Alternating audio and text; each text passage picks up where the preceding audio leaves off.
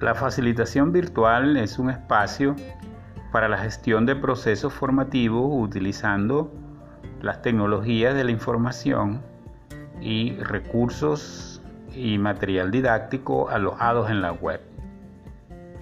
Eh, estos procesos formativos, en estos procesos formativos se aplican estrategias didácticas y pedagógicas que facilitan la interactividad, la interacción de manera sincrónica y asincrónica entre facilitadores y estudiantes para alcanzar pues indudablemente los propósitos establecidos en la planificación y diseño curricular.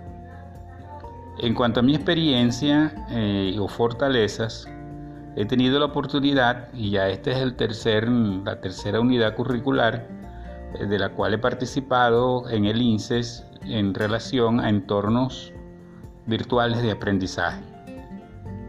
También de manera directa he gestionado eh, cursos online en el área de desarrollo y crecimiento personal, de manera particular aquí en Buacara con PDB Sabasa, utilizando las herramientas de Google o plataforma Google Classroom. También de manera cotidiana utilizo Zoom y Canvas en vista de que soy o estoy facilitando cursos de inglés online.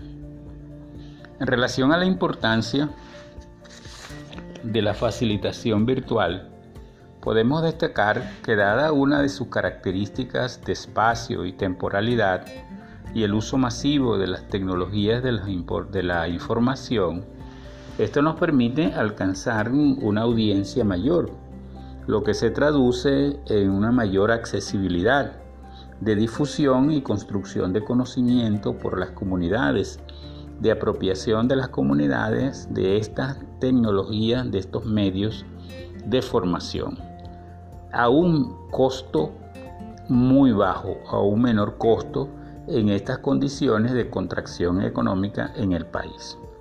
También es importante porque permite el desarrollo de una cultura eh, de apropiación de la tecnología en un entorno en el cual ha habido resistencia eh, en algunos sectores y en particular eh, facilitadores y estudiantes para utilizar los medios tecnológicos con propósitos educativos. Todos estos elementos favorecen la investigación, la creatividad y desarrollan nuevas habilidades en los estudiantes y en los facilitadores. Debemos destacar una razón muy, muy, muy pertinente en relación a la importancia de la facilitación virtual, virtual y es la contingencia que estamos teniendo con respecto a la pandemia, en el cual la facilitación virtual viene a llenar un vacío para atender a las necesidades educativas del entorno y de la sociedad.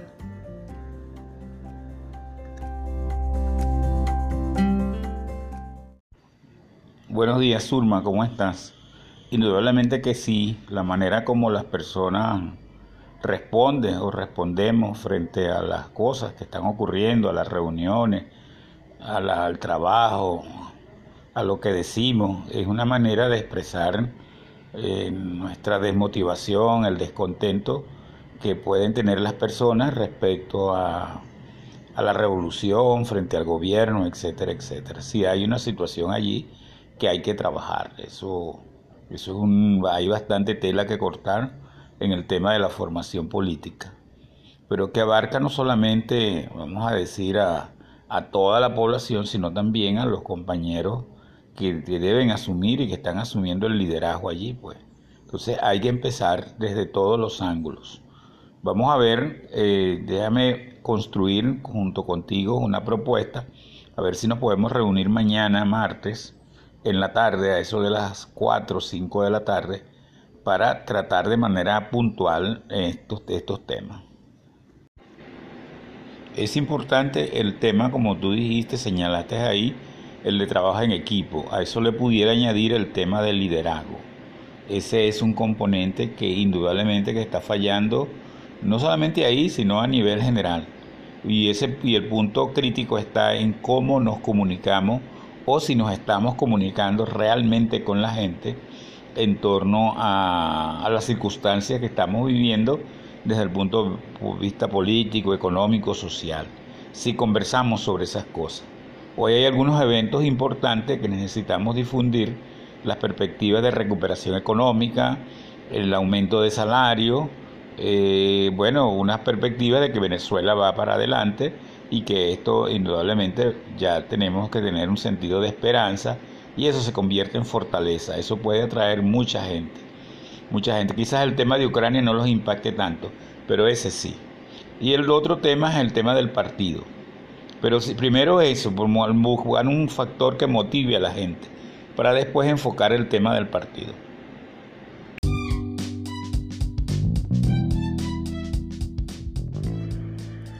Buen día. Mi nombre es Simón López, su facilitador. Encantado de saludarles. Bienvenidos a esta nueva oportunidad de crecimiento y desarrollo profesional mediante el estudio del tema Unidad Política de la Clase Trabajadora en la gestión directa y democrática del proceso social del trabajo. En el eje temático anterior pudimos reconocer el papel histórico protagónico que deben asumir los trabajadores y trabajadoras para cumplir con los fines esenciales del Estado, plasmados en la Constitución de la República Bolivariana de Venezuela, la Ley Orgánica del Trabajo y otras leyes, en función de asumir la dirección del proceso social de trabajo. En este episodio reflexionaremos sobre la importancia de la unidad política como táctica para garantizar la eficacia y efectividad en el ejercicio o práctica organizativa y administrativa en dicha gestión. Veamos ahora los acontecimientos. La clase trabajadora son los, son los hombres y mujeres del pueblo que de manera colectiva y cooperativa ejecutan trabajo propiamente dicho para la producción y distribución de bienes y servicios para la satisfacción de las necesidades de la sociedad. Con su esfuerzo sustentan y reproducen la acumulación de capital.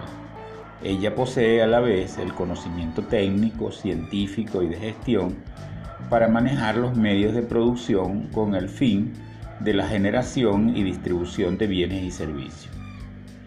Estas características hacen que la clase trabajadora desde el punto de vista objetivo sea la que le corresponde dirigir a todo el pueblo en la lucha por la reconstrucción de la sociedad humana, la construcción de una sociedad justa y el amante de la paz, que es nuestro objetivo histórico, oígase bien, nuestro objetivo histórico.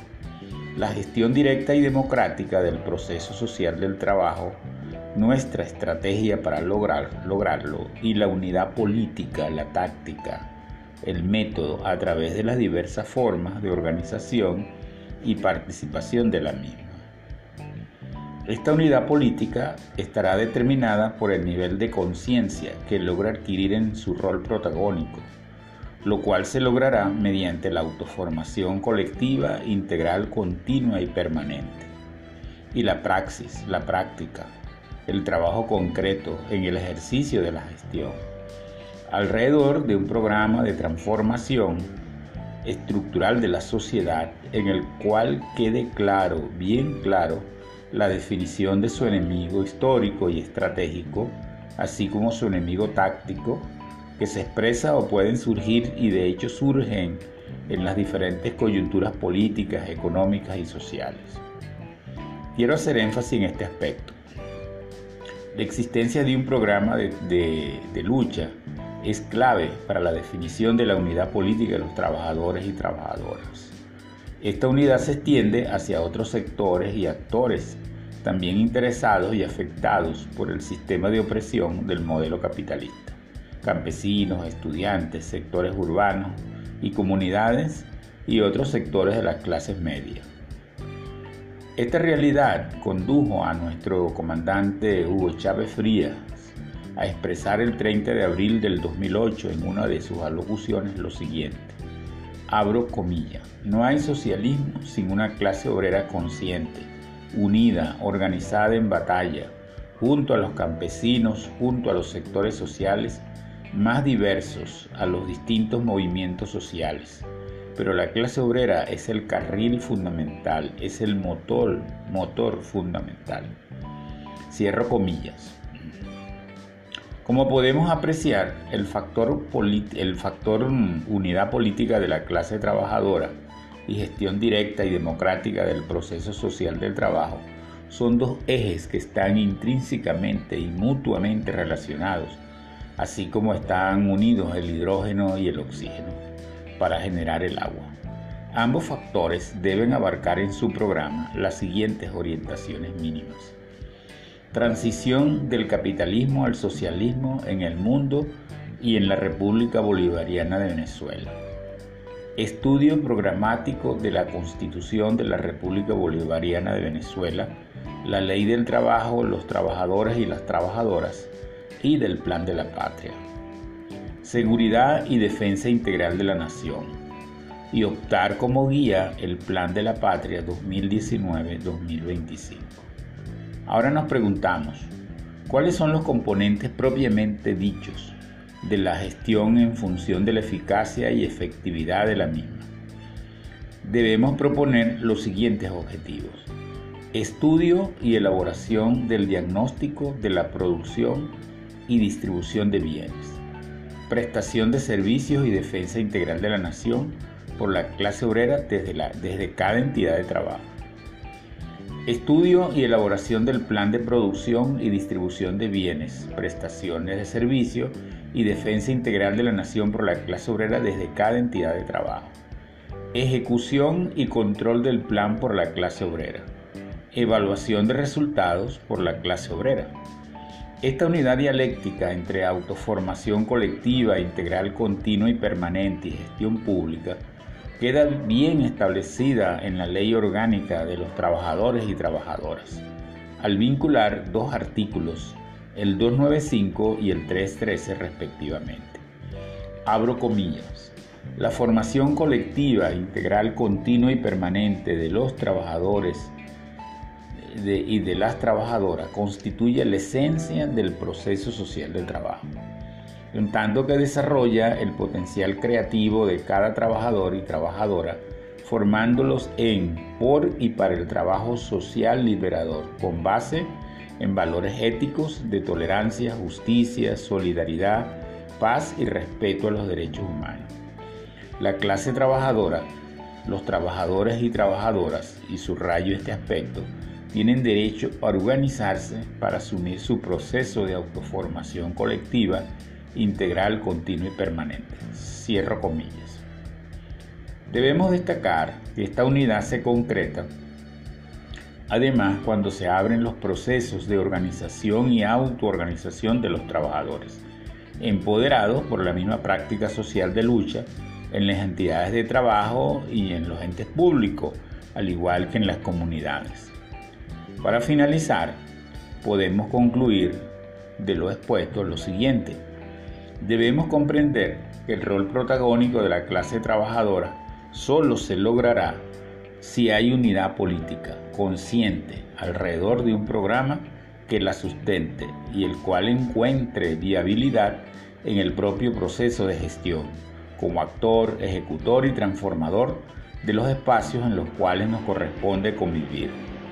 Todo esto llevado de la mano por los procesos de autoformación colectiva integral, continuo y permanente, que garanticen un desempeño idóneo y ético en las entidades de trabajo. Felicitaciones, eh, compañeros, amigos, por el tiempo que le has dedicado al estudio de este tema. Envíame por favor tus comentarios y reflexiones a través del chat. Me despido hasta el próximo episodio, estando siempre a tus órdenes y disposición, tu amigo y facilitador en todo el momento para establecer un diálogo constructivo. Gracias.